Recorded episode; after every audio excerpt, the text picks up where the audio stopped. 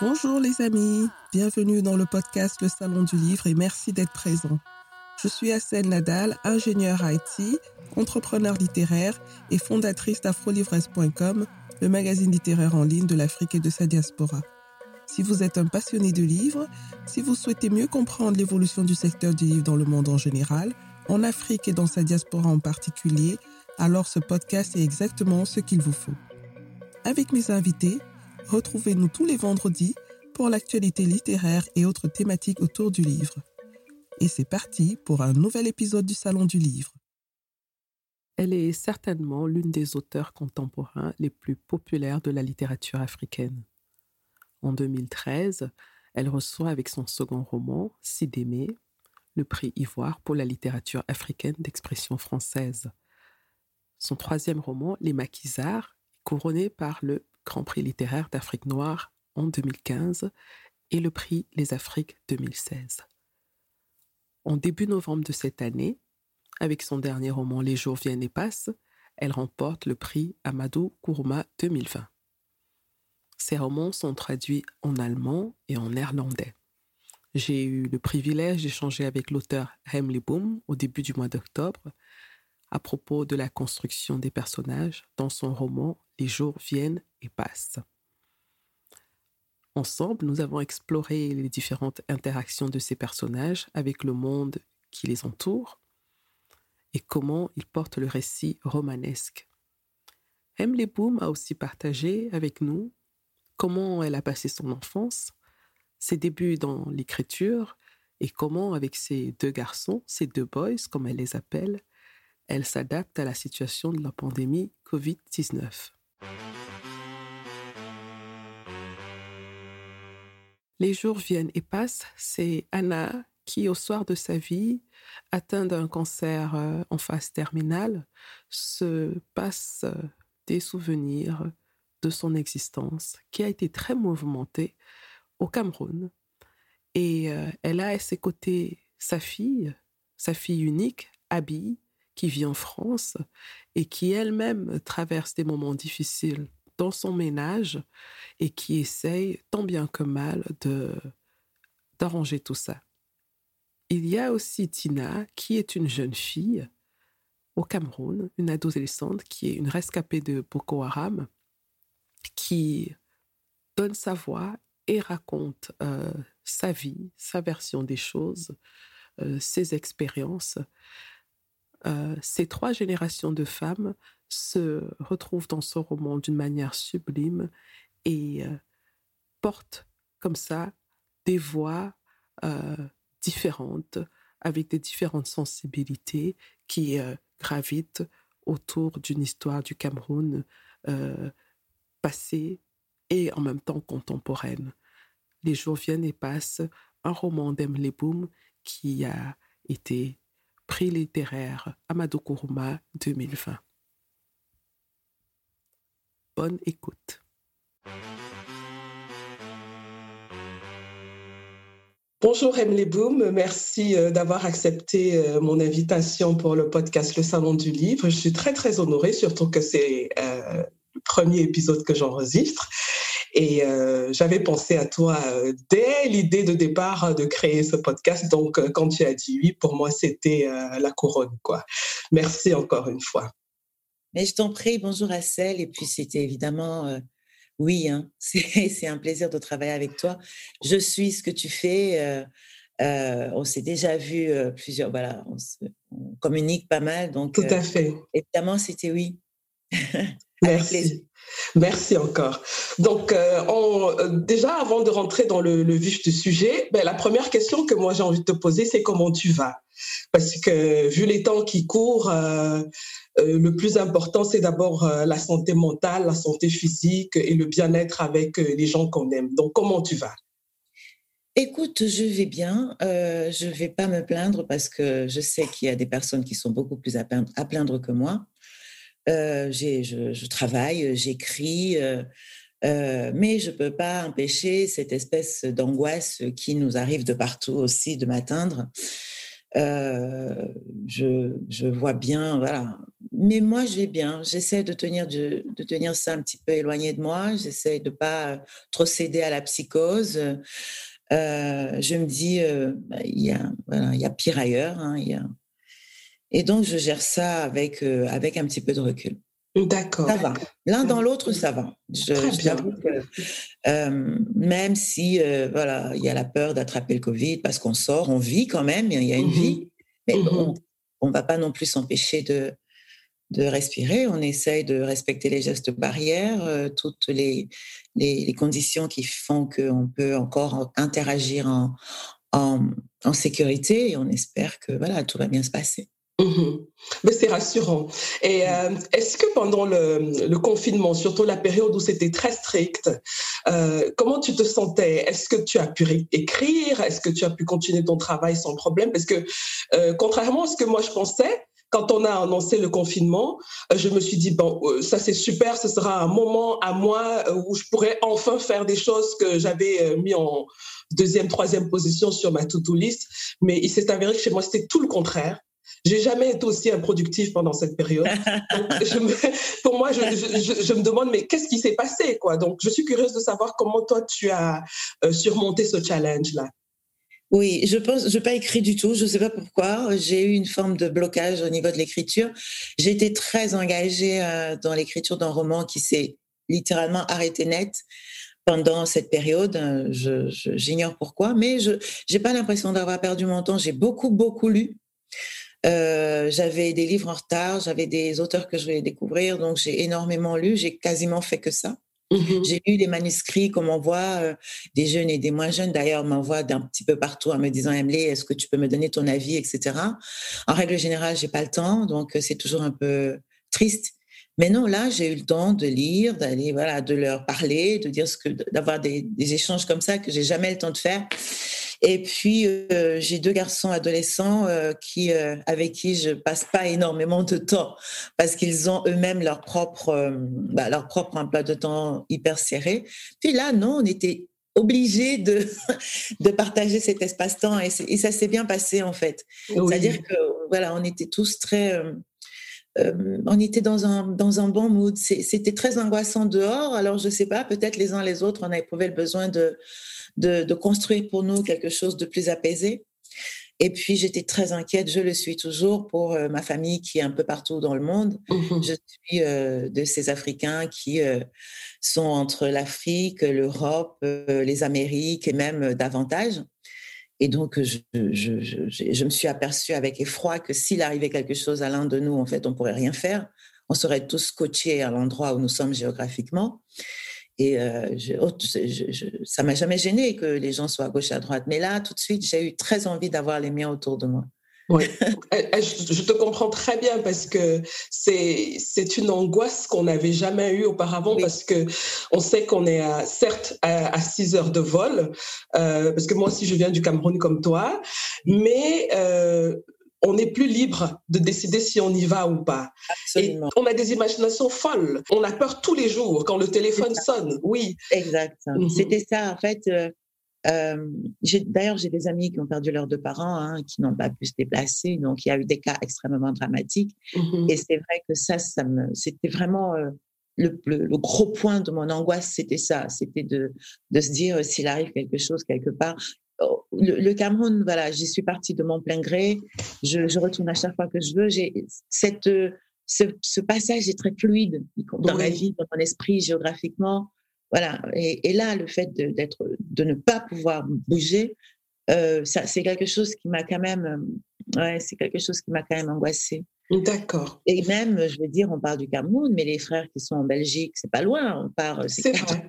C'est vrai. C'est vrai. Et un petit peu partout en Europe, en Amérique. Enfin, voilà. Oui. Il y a une façon de se dire, ouais, je peux, on est assez cosmopolite. Notre mode de vie fait qu'on est assez cosmopolite et qu'on mm -hmm. on a un petit peu l'habitude de bouger. Et là, de ne pas pouvoir le faire du tout, ça, c'est quelque chose qui m'a un petit peu euh, soufflé. C'est quelque chose que j'ai eu du mal à gérer.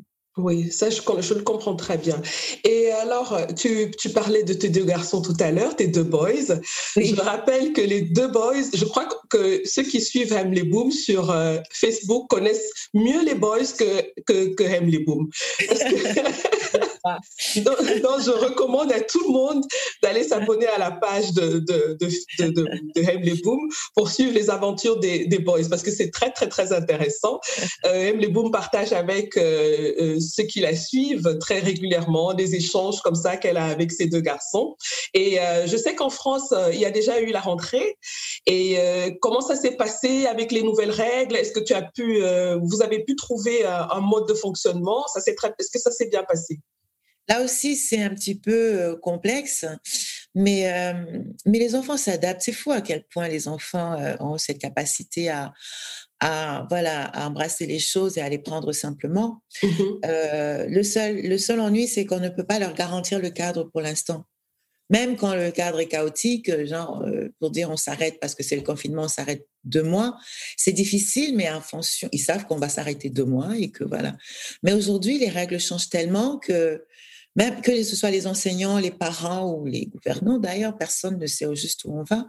Et c'est nous, en fait, qui leur communiquons notre angoisse. Euh, J'ai l'impression, il y a quelque chose qui vient de nous qui fait qu'ils euh, ils n'ont pas de réponse, ils n'ont pas de, de... J'ai un fils qui fait le bac, comment ça va se passer? L'année dernière, c'était déjà le bac de français. Euh, ça a été fait de façon très cavalière. Cette année, est-ce que ça va bien se passer? Ils sont restés à la maison, euh, je sais pas, six mois, trois mois de confinement plus les vacances. Ok, ils travaillent un petit peu, mais c'est pas, c'est pas tout à fait pareil. Donc il y a, il y a aussi ce, ce, cette angoisse de l'avenir. Le plus jeune, euh, ils vont bien, ils vont bien.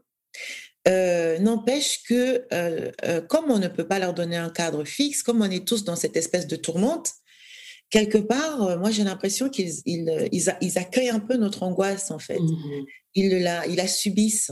Oui, oui. Et en, début de, notre échange, je rappelais que toi et moi, nous venions du Cameroun.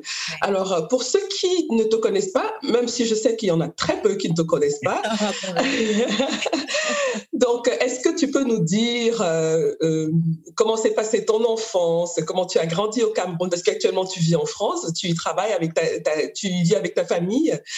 Euh, comment est-ce que ça s'est passé ton enfance? Écoute, j'ai j'ai grandi à Douala, euh, j'ai fait mes études jusqu'au bac. J'ai eu une enfance assez classique euh, de d'enfants de, la classe moyenne camerounaise. Oui.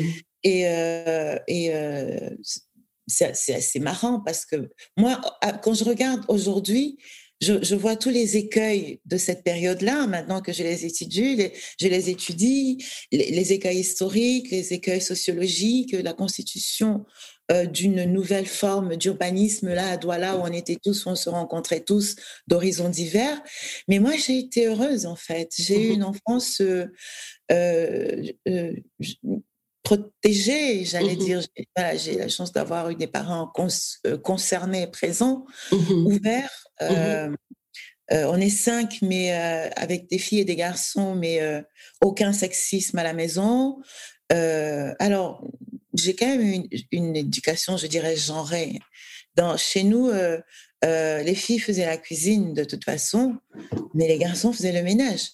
Oui. Donc ça, ne posait pas, ça m'a jamais posé la question de. D'ailleurs, ça se répercute chez moi. Je, quand je dois passer l'aspirateur, je suis au bout de ma vie. Pourtant, je peux cuisiner pour 30 personnes. Je comprends. chez moi, c'est le contraire. voilà, sans sourciller. Et chez moi, c'est les boys et leur père qui s'occupent du ménage. C'est comme ça parce que je ne supporte pas. Et mm-hmm. pourtant, euh, je, je, cuisine tous les jours. Mais j'ai appris ça. J'ai été élevée euh, comme ça. Donc, euh, voilà. Et, et sur comment une femme doit se tenir, etc., la sévérité de nos mères, enfin, on sait. Et j'ai aussi grandi avec un père qui n'a jamais euh, en tout cas sur le plan des études, n'a jamais fait de différence entre ses filles et ses garçons. Il nous a tous mmh encouragés à, aller jusqu'au bout euh, nous-mêmes. Donc, voilà, j'ai vécu sous le regard d'un père qui pensait que je pouvais, je pouvais arriver à, accomplir mes rêves euh, et d'une mère qui me, voilà, qui me voyait devenir femme et qui, et qui avait un regard encourageant. Donc, je pense que j'ai beaucoup de chance de ce point de vue-là. Je mmh pense que j'ai beaucoup de chance parce que je me suis, je me suis, les conditions économiques importent peu finalement, euh, dans la mesure où j'estime avoir grandi sous un regard bienveillant. Donc il y a une bonne balance entre euh, le rôle, les, différents rôles euh, parentaux, c'est-à-dire que le père et la mère, chacun a su euh, apporter sa part de, de, positif dans ce qu'il a dans sa masculinité ou bien dans sa féminité. Ok. Pardon. Non, vas-y, je t'écoute. Oui, enfin, c'est pas toi que je vais expliquer, c'est très genre, enfin, les pères font des choses, les mères font des choses. Je veux dire, euh, c'est pas forcément une chose qui se mélange, en tout cas pour les personnes de, notre génération. Tout à fait. Mais, euh, oui, oui, moi j'ai eu la chance que ce soit assez équilibré finalement et que et que je puisse euh, respecter à la fois une certaine expression de la masculinité et être parfaitement en accord aussi avec avec cette féminité là. Après, je dis pas qu'il n'y a pas eu des drames, des violences, des ça aussi ça m'a constitué. Mmh toute, cette euh, sorte de cacophonie qu'il peut y avoir dans, nos environnements, ça aussi, c'est quelque chose qui m'a, euh, qui fait partie de moi, qui m'a constitué d'ailleurs, qui apparaît souvent dans mes romans. Justement, en parlant d'écriture, de, romans, euh, comment tu te mets à écrire? Et ce qui m'intéresse encore plus, quand est-ce que tu décides de le faire professionnellement? Parce que c'est une chose d'écrire euh, dans son petit coin, euh, toute jeune fille, ce que moi je faisais aussi, mais je n'ai pas encore eu le courage comme toi, je crois qu'on en avait déjà parlé, je n'ai pas encore eu le courage comme toi de, de publier ce que j'écris. Parce que pour moi, l'écriture est très, très, très intime, même si parfois je parle des autres. Et donc, euh, comment est-ce que toi, tu, as commencé l'écriture et comment tu as basculé dans l'écriture professionnelle? Oui. Euh, je crois que euh, c'est un hasard, en fait. Le fait que ce soit devenu professionnel, c'est fait parfaitement par hasard. Mm-hmm. Je dis souvent qu'à 20 ans, quand j'avais 20 ans, j'aurais même pas rêvé d'écrire de, enfin, d'écrire et d'être publié. J'ai toujours écrit, évidemment, j'ai toujours euh, écrit des poèmes, des nouvelles et même des courtes euh, histoires, mais, mais je pensais pas du tout que je, pourrais, euh, je pourrais un jour écrire et que ce soit mon vrai métier. parce que j'ai été euh, conditionnée pour faire des études, trouver un travail, enfin quelque chose de beaucoup plus classique finalement. Et euh, l'écriture est arrivée comme une espèce de ces hasards heureux de la vie qui font que bah, tu te retrouves à faire quelque chose qui, euh, qui est ton rêve. Euh, je suis entrée dans l'écriture par la lecture, mais aussi par une profonde curiosité des, des gens, quoi je suis très, euh, je suis très observatrice de, de, mes, de mon environnement, des gens, et j'avais envie d'écrire sur nous, sur mes gens en fait, sur euh, donner ma vision très vite, hein, très vite. J'ai été inspirée par ça. Et, euh, et ça a commencé de façon très simple. j'ai perdu ma grand-mère dont j'étais très très proche. Et j'étais déjà partie du Cameroun, donc j'ai pas pu assister à ses obsèques. Euh, j'étais très triste de cette euh, de, de, ce décès et euh, j'ai commencé à écrire pour raconter pour raconter notre histoire à toutes les deux. Et je l'ai écrit dans un blog parce que ce n'est pas forcément quelque chose que j'avais envie de partager. C'était tout à fait proche ce qui arrive. Mmh j'ai commencé à l'écrire dans un blog et à partager avec d'autres gens. Et une fois, je suis partie en vacances une dizaine de jours et quand je suis revenue, il y avait beaucoup de gens qui, avaient, qui étaient intervenus sur le blog en me disant, mais Amélie, mais alors vous êtes où et qu'est-ce qui se passe? Et Sarah, mais alors et à, discuter entre eux de leur propre expérience avec leur grand-mère et tout ça. Et j'ai trouvé ça, c'est voilà, typiquement la magie de l'écriture, ce, lien qui va se mettre en place avec de parfaits inconnus. Et à ce moment-là, j'ai fait lire à mon environnement qui a été, qui a eu le genre de réaction euh, encourageante et dithyrambique euh, un environnement bienveillant à vis-à-vis de ce type de, de, de démarche. Et après, j'ai déménagé, je me suis installée en France et là, on s'est, je me suis dit bon, pourquoi pas? Oui. Hmm. Et c'est comme ça que le premier est sorti. Et une fois que le premier est sorti, j'étais dedans. Alors, euh, dis-moi, quand on parle de personnages, pour toi, ça signifie quoi? Quelle est l'importance des personnages dans un, dans un roman, dans une fiction? Euh, Pour moi, les personnages sont ceux qui portent l'histoire. Alors, il y a énormément d'approches. Hein. Chaque auteur a sa façon d'habiter les personnages. Mais moi, je leur accorde énormément d'importance et je, je, les construis vraiment de façon très minutieuse. Euh, J'insiste rarement sur leur physique, tu auras remarqué. D'accord. Vite fait, ils sont comme ci, comme ça. Mm-hmm. Euh, mais c'est rarement, sauf si le physique intervient dans l'histoire, sauf si la façon dont ils sont ils sont représentés intervient dans l'histoire. Par exemple, quand je parle du métissage, je l'explique un petit peu parce que ça, ça, ça intervient dans la construction dramatique de l'histoire. Euh, ce qui m'intéresse, c'est leur, euh, leur construction psychologique en fait. C'est vraiment petit à petit comment je vais tisser euh, leur façon de voir le monde et de se représenter le monde, parce que on va souvent être à l'intérieur de leur esprit. Donc, c'est, mhm. voilà, donc c'est important que le, le, le, le, lecteur soit complètement en phase avec ce qu'ils sont, parce que euh, la littérature permet ça, ce que la vie ne permet pas. La littérature permet de lire clairement dans quelqu'un d'autre, en fait, de savoir quand il agit, pourquoi il agit et ce qu'il attend de l'acte qu'il pose. D'être dans sa tête, en fait. profondément dans sa tête. Mhm. C'est un acte qui est un acte d'une si ça se reproduisait dans la vie, ce serait d'une Ce serait génial. Ou pas. Ça dépend de si on entre dans ta tête ou si tu entres dans la tête de quelqu'un. C'est vrai. C'est sûr que moi, je préférais, je préférais être dans la tête de quelqu'un, mais pas l'inverse. Hein. Ah, moi, je veux tout savoir. et effectivement, dans les, les jours euh, euh, viennent, et passent, viennent et passent, euh, le roman est construit toute l'histoire du roman est construite dans, dans, ce qui se passe dans la tête des personnages. Euh, euh, il y a une, un premier personnage qui s'appelle Anna.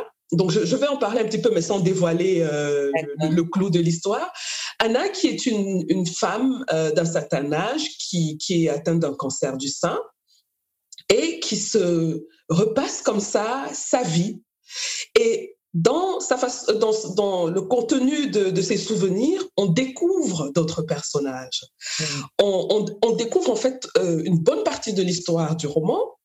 Et euh, c'est assez intéressant parce que tu aurais pu faire le choix de d'écouler comme ça, euh, de façon linéaire, aussi dans le temps, une histoire, mais tu ne l'as pas fait. Tu as fait plutôt le pari de rentrer dans la tête d'un personnage et de faire des allers et retours entre le présent et l'avenir. Pourquoi ce choix-là et, et comment est-ce que tu, tu choisis le personnage qui va jouer ce rôle-là? Quelles sont les, les, les, les, décisions que tu, que tu, que tu prends? En général, je, je pars souvent quand j'écris, je pars souvent d'un personnage, en fait. Pour euh, euh, Les Maquiseurs, j'étais partie d'Anna. Pour euh, Sidémé, j'étais partie de Salomé. Là, je pars, je pars de. Euh, pour les maquisards, c'était Esta. Euh, pour les jours viennent et passent, c'est Anna. Et en fait, et ce personnage-là va donner les clés du roman. C'est pas le seul personnage, mais il va donner les clés du roman. La complexité de l'histoire euh, que je voulais raconter, de l'histoire camerounaise, je voulais la raconter à travers quelqu'un qui avait vécu, traversé plusieurs étapes dans la construction de ce pays et je voulais avoir une version intime pas une version. J'aurais pu effectivement raconter les choses les unes après les autres, mais je voulais qu'on soit dans l'esprit de quelqu'un qui n'a plus aucune raison de mentir. Ah, voilà, qui est dans sa vérité dernière. Euh, qui n'a plus rien à perdre en fait. Qui n'a plus rien à perdre. qui n'a toute sa vie en fait à, pro, à protéger une forme de d'intimité, de quant à soi, ne s'est pas énormément livré, etc. Et puis là, elle arrive à la fin et finalement, on est dans sa vérité parce que mmh. elle n'a plus aucune raison de, d'édulcorer les choses. En plus, elle, elle se vit comme dans, un, dans, un ultime, dans une ultime transmission vis-à-vis de sa descendance. Et euh, à partir de là, ce qu'elle déroule, quelque part, si ce n'est vrai, parce qu'il n'y a pas une vérité, mais mmh c'est sincère. Voilà. Oui, oui. Et est-ce dès le départ, tu, as, tu avais déjà Anna en tête Parce que comme tu l'as dit tout à l'heure, elle a vécu différentes époques de l'histoire du Cameroun. Donc, elle a vécu euh, la, la, période des indépendances, euh, post-indépendance et le, le monde euh, contemporain, si je peux l'appeler, d'aujourd'hui. Voilà. Est-ce que tu l'avais déjà clairement défini dans ta tête? Tu savais, bon, tu m'as dit que tu n'as pas, tu n'insistes pas sur, sur les, les, le physique, mais est-ce que sa psychologie, tu l'avais déjà dès le départ bien dessiné et tu savais exactement où tu voulais ou alors ça a été spontané au fur et à mesure que tu écrivais Je, je savais ce que je voulais, mm-hmm. mais ce qui arrive très souvent, euh, en tout cas ce qui m'arrive à moi quand j'écris, c'est que les personnages après prennent leur liberté. C'est euh, une, c'est une, une chose dont j'ai eu du mal à me faire parce que quelque part, les personnages vont se mettre en place en fonction de l'histoire et ils vont quelque part prendre leur liberté et s'écrire comme ils ont envie de s'écrire eux-mêmes. Euh, moi, je dis souvent que j'ai des personnages qui, qui avancent, avec lesquels j'avance, et puis après, ça, ça coince complètement. Je ne suis absolument plus capable d'écrire quoi que ce soit. J'ai l'impression qu'ils ne me parlent plus. D'accord. Je suis incapable d'entendre de, ce qu'ils me disent. Euh, et ça, je l'analyse comme, un, comme une sorte de lâcher prise. Parce que quelque part, est-ce que je m'autorise ce que ce personnage doit signifier dans cette histoire? Ah oui. Tu vois? Mhm. Parfois, je me dis, est-ce que, est que je suis prête, moi, à aller aussi loin dans moi-même, dans ce que ça dit aussi de moi, dans ce que ça dit de, de, et, et, de, de, ce que je suis en tant que personne? Il y a une vraie impudeur dans, dans, dans l'écriture. Comme je l'ai dit souvent, il y a une capacité à aller mettre les, doigts dans son propre cambouis, en fait. Il faut aller mm-hmm. chercher, quoi. Mm-hmm. Et euh, quand le personnage bloque, je, je sais aujourd'hui que ça veut dire qu'il y a quelque chose en moi qui n'est pas euh, prêt à exprimer euh, ce que ce personnage représente vraiment dans l'histoire. Et le personnage me, me, le dit, me le fait sentir.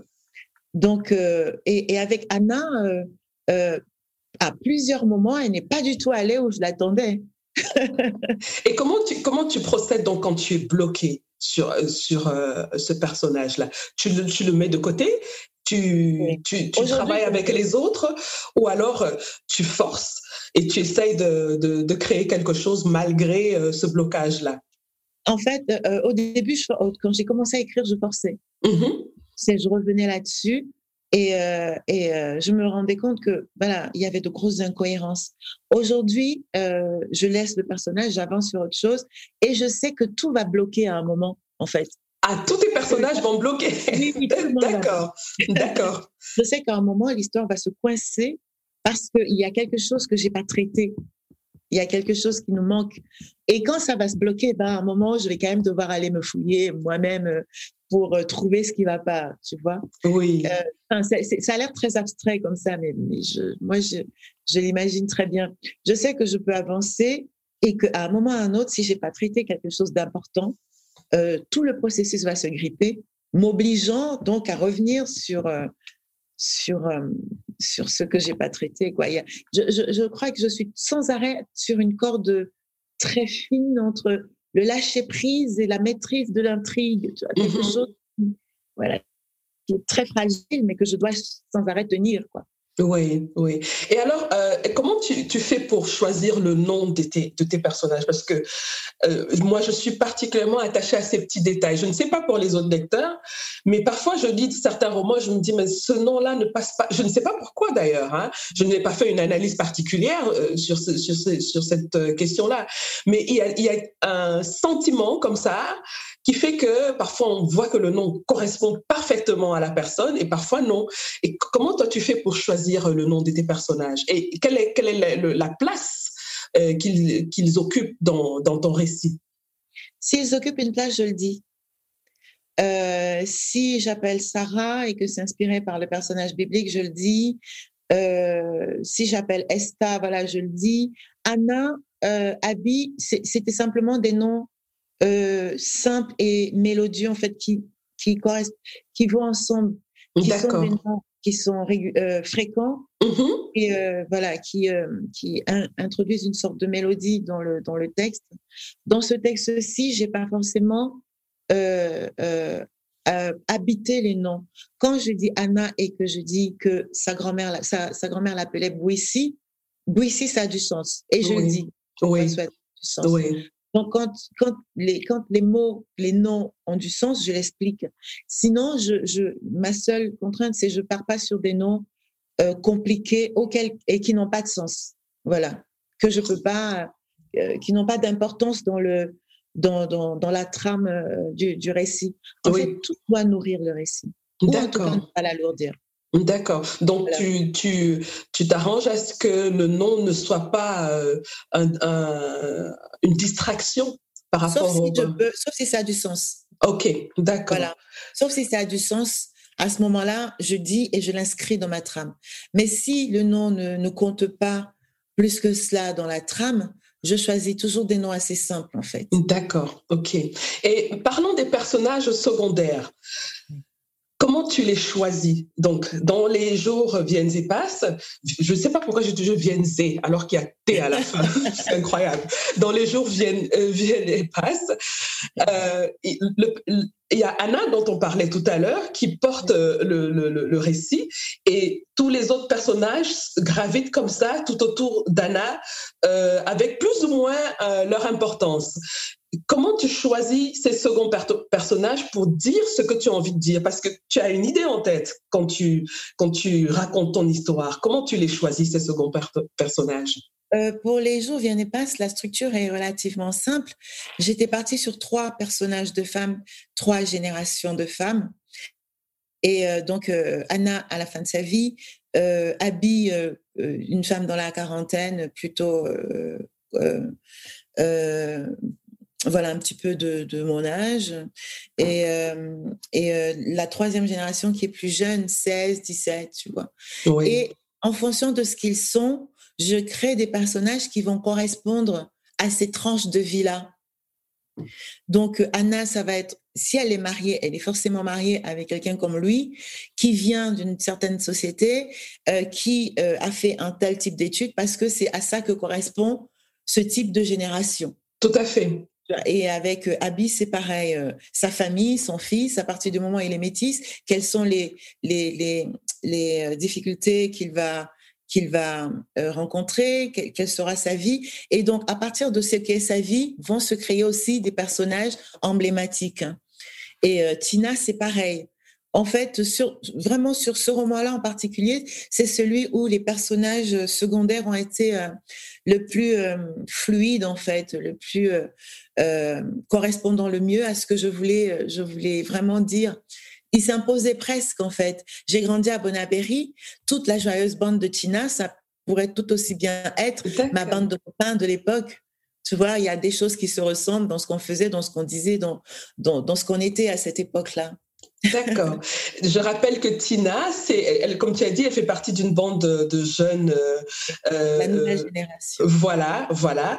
Et euh, il y a toute une histoire passionnante et surprenante qui, qui, se, qui se crée dans ce groupe d'amis. bon, je peux pas tout dire, hein, donc les gens doivent, doivent acheter le roman et le lire, avec une fin explosive. Ah, mais alors là, explosive. donc, les, les, personnages secondaires, euh, ils interagissent avec le personnage principal. De, ils peuvent le faire de différentes manières. Ça peut être dans des dialogues. Euh, ça peut être comme tu l'as fait dans Les jours viennent et passent. J'ai réussi. Les jours viennent et passent. Euh, dans, comme, dans des allers-retours de souvenirs. des, des allers-retours aussi entre le passé et le présent. Et une chose qui m'a frappée dans ce roman, il y a très, très, très peu de dialogue. Très peu. Pourquoi? Parce que justement, c'était, on est dans l'esprit des gens, en fait. Mm-hmm. C'était très important pour moi que, mm-hmm.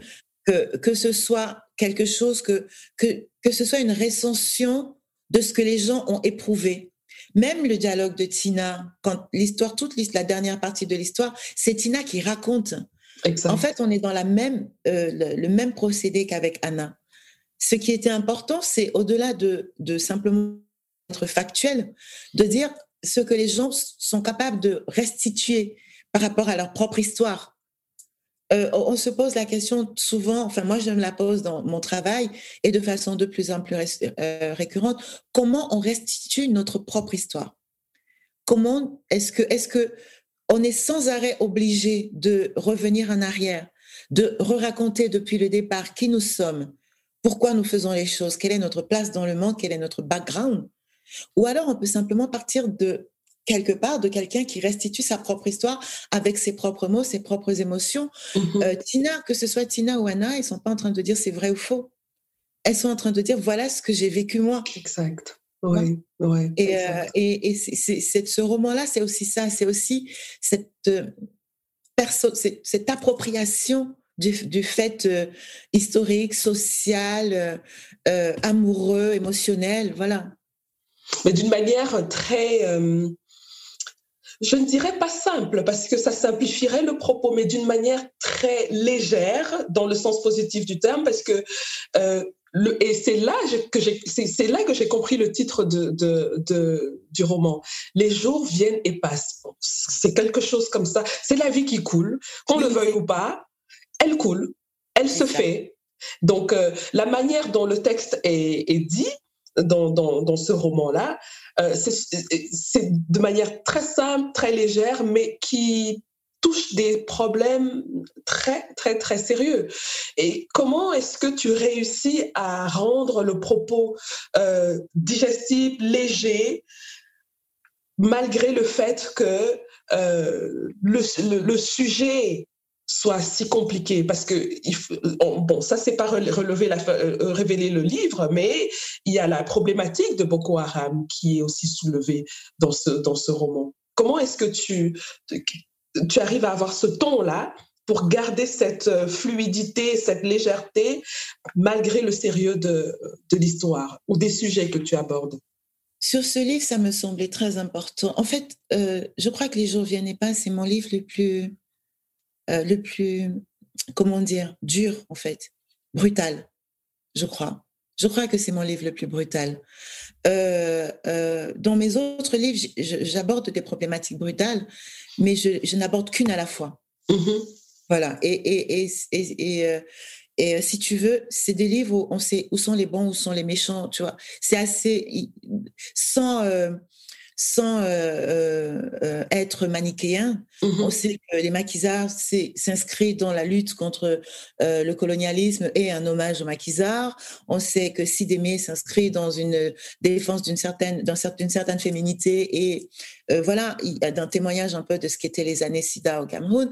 Donc, quelque part, le propos est ramassé, si tu veux. Je pense que ce livre-là, c'est mon livre le plus brutal parce que les problématiques ne sont jamais simples. Mmh euh, les personnes qui sont impliquées ne sont jamais neutres. Euh, elles, sont, elles sont embarquées dans des, dans, des, dans des vies accidentées. Et la voix se devait d'être sobre. Voilà. Le ton se devait d'être sobre. Mmh euh, je ne pouvais pas raconter tout ce que j'avais à raconter sur un autre ton, en fait. il m'a semblé à moi qu'il euh, fallait rester dans une, dans une forme de sobriété pour expliquer tous ces drames, toutes ces déconstructions, euh, tout, tout, ce qui arrivait à ces gens, en fait, toute cette impossibilité à se construire. C'est très intime. C'est une, c'est une incapacité à, à, à, faire lien, à fonder famille, à se parler, à communiquer et qui, petit à petit, arrive, est meurtrière arrive à, un moment où on ne peut plus protéger ses propres enfants de soi-même. Mmh. Et, et, et, et je, voilà, le temps se devait d'être une déconstruction de la maternité, du couple, de, de, voilà, toutes ces choses qui ont du sens, de la valeur. De, du coup, le temps se devait d'être sobre. Il mmh. m'a semblé que je ne voyais pas comment je pouvais exprimer tout ça euh, différemment de la manière dont je l'ai fait. Et après, certains lecteurs euh, ont pu trouver trop, enfin, peu importe, mais oui. voilà. Et on a l'impression que tes personnages aussi euh, vivent des choses malgré elles, en fait. Oui. Euh, elles, se retrouvent dans des situations incroyables qu'elles n'avaient pas prévues du tout, dont elles subissent la vie, en fait. Bah, je ne sais pas si elles subissent la vie. Elles font tout pour ne pas subir la vie. Mm-hmm. Elles font tout ce qu'elles peuvent pour être maîtresses de leur vie, pour faire au mieux des situations. Euh, pour récupérer les choses, mais il y a un contexte. Et puis surtout, elles, elles, elles font des erreurs. Elles font des erreurs qui en contexte deviennent tragiques. Elles, elles se trompent souvent, même par amour, elles se trompent. Euh, quand euh, la, la, relation qu'il y a entre Anna et Abby, cette incapacité dans laquelle la mère est de, de de, de, comment dire, de se rapprocher de son enfant qu'elle aime de tout son cœur. Mhm. Ça crée une distance qui va avoir un ricochet dans la vie d'Abby, qui va avoir un ricochet entre Abby et, et, euh, euh, et, Max, son fils. Son fils, Mais Anna ne fait pas exprès. Et il faut, mais justement, mais il faut, il faut dire aussi que Anna est le résultat d'une histoire. D'une histoire. elle aussi, elle. Et qu'elle ne partage pas. Exactement. Elle ne partage pas son histoire, pas parce que euh, euh, pas, parce, pas parce que euh, elle, elle, déteste sa fille, non, parce qu'elle veut absolument détacher sa fille de ce passé-là. Mhm. Elle veut que sa fille parte de là où elle est. Mhm. Donc il y a une disqualification d'une certaine manière d'être et de vivre qui fait que Anna, quand, Abby, quand elle avance dans la vie, elle déborde de bonne volonté et d'amour, mais elle est creuse. Mhm. Il y a toute une partie d'elle qui n'est pas qui n'est pas solide. Oui, donc il y a un, vide dans la construction de, son, de sa propre identité, en fait. Voilà, exactement. Et il n'y a pas que Anna, il y a aussi euh, Louis, le père de Abby, qui lui aussi, son père a ce passé de, de, de, de tueur de maquisard, enfin voilà, qui, qui, que personne ne communique. Là aussi, il y a toute une histoire familiale oui. qui, qui, qui, est, qui est dramatique, mais qui n'est pas transmise. Mm-hmm. Donc, euh, Abby, elle avance comme ça, elle, elle, va se heurter à quelque chose, elle pourra pas, voilà. ils ne subissent pas les choses, justement. Ils font tout pour, euh, pour essayer correctement de faire. Et c'est pour ça aussi que la démarche de Anna, qui à la fin dit, je vais dire, voilà, c'est la, je, je pense que il est temps de faire preuve de courage. Mm-hmm. Quand Anna prend la parole, sa fille n'est pas forcément disposée à l'entendre à cette étape de sa vie. Elle, est pas, elle, elle a déjà beaucoup subi. Elle a subi, euh, voilà, son, son, couple a éclaté. Elle a failli perdre son enfant. D'ailleurs, d'une certaine façon, elle a perdu. Euh, elle est, euh, elle est, elle a, elle a tous les attentats, etc. Elle est complètement fragile et elle n'est pas sûre d'être prête à recevoir ce que sa mère lui offre à ce moment-là. Et est-ce que c'est un cadeau? Est-ce que c'est un cadeau empoisonné? Tout à fait. Mais ça montre, ça montre que tes personnages sont très, très complexes et il n'y a pas les bons d'un côté et les mauvais d'un de l'autre. OK, très bien. C'est assez intéressant parce que parfois on se dit dans une histoire, il faut toujours euh, le, le, bon qui triomphe, le héros, et puis de l'autre côté, on a les mauvais, les méchants. On peut pas, c'est pas le genre d'histoire où on triomphe. D'accord. Très bien. Alors, euh, dis-moi, euh, quand on a, euh, on, a échangé pour préparer cet épisode, je t'ai demandé si tu pouvais nous donner trois de tes techniques pour créer des personnages authentiques, complexes, un peu à l'image des personnages de Les jours viennent et passent. Qu'est-ce que tu nous as préparé, Léa Oh là là, ça m'a. c'est une question qui m'a. c'est une question qui m'a. Je t'ai donné un peu de travail, hein Oui, tu m'as donné un peu de travail. Je suis même pas sûre que je passe l'examen parce que, parce que techniquement, je peux pas te dire je fais A, je fais B, je fais C. Mm-hmm. Techniquement, euh, je sais pas du tout quelque chose que euh, que euh, que je peux te dire comme ça. Mm-hmm. En fait, si tu veux, mon mon euh, mon travail sur les personnages consiste à ce que les personnages, euh, euh, comment dire, soient la trame du récit. D'autres auteurs habitent leurs histoires différemment, par l'esthétique, par l'environnement, voilà, exactement. Mhm. Voilà. Moi, même l'environnement est un regard des personnages sur l'environnement. Mhm. Quand je décris euh, dans les maquisards la forêt, c'est le regard de Mpondol dans la forêt. Quand je décris euh, euh, les montagnes Chang, quand Anna les voit pour la première fois, c'est le regard qu'elle pose sur les montagnes Chang.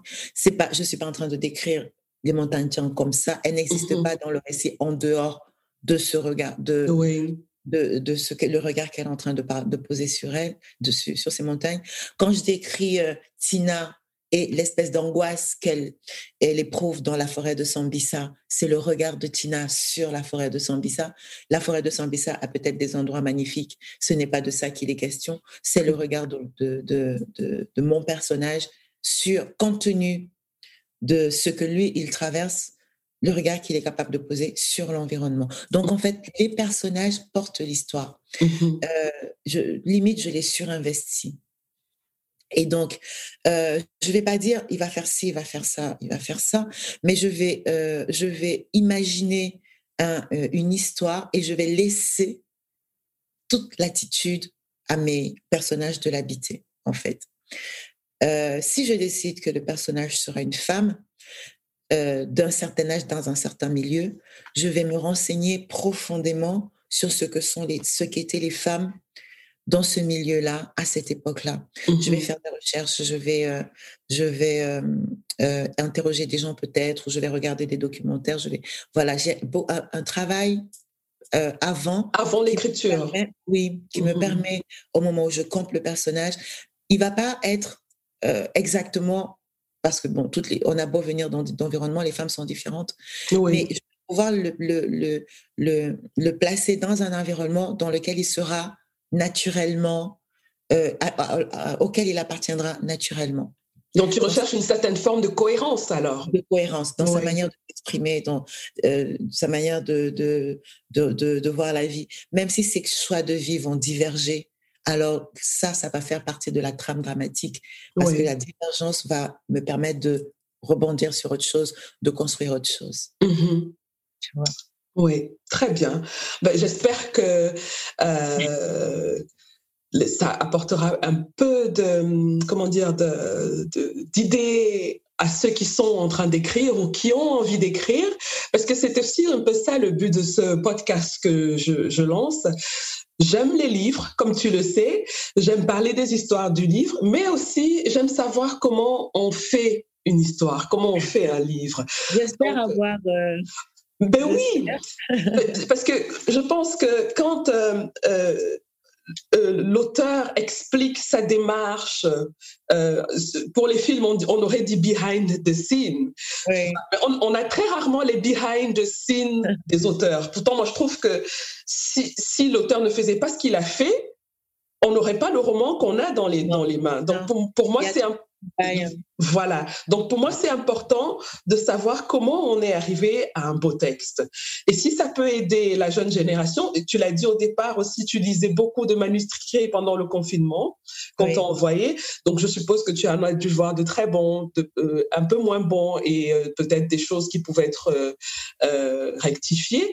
Donc si par ce canal, on a la possibilité de donner une ou deux astuces à quelqu'un qui est bloqué sur un personnage, pourquoi pas? Donc c'est le but de, de cet épisode-là. Et je pense que tu as euh, très bien décrit ton travail.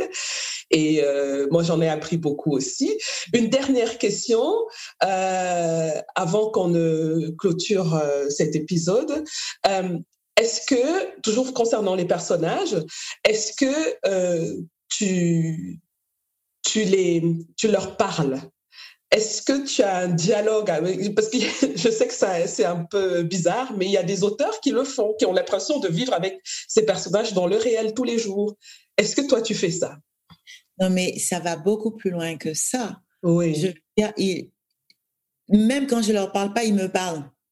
C'est eux qui envahissent comment- ma comment vie. Explique-moi, comment c'est possible? Je ne peux pas te dire le nombre de fois où mes personnages étaient assis dans mon salon, couchés dans mon lit, en train de prendre le thé avec moi, de marcher dans la rue. de- C'est vrai Il y ça? a un envahissement. Mais quand dans, dans, il y a, moi j'écris plusieurs fois en fait. J'écris, ensuite je me corrige, je me corrige plusieurs fois. Je suis assez laborieuse. Et euh, il y a la toute première phase qui est la phase de création.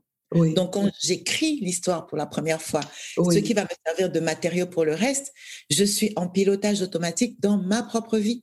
Mhm. En fait, les personnages secondaires de ma vie, c'est les miens vrais, le, le réel. D'accord, d'accord. vraies personnes qui comptent, avec lesquelles je...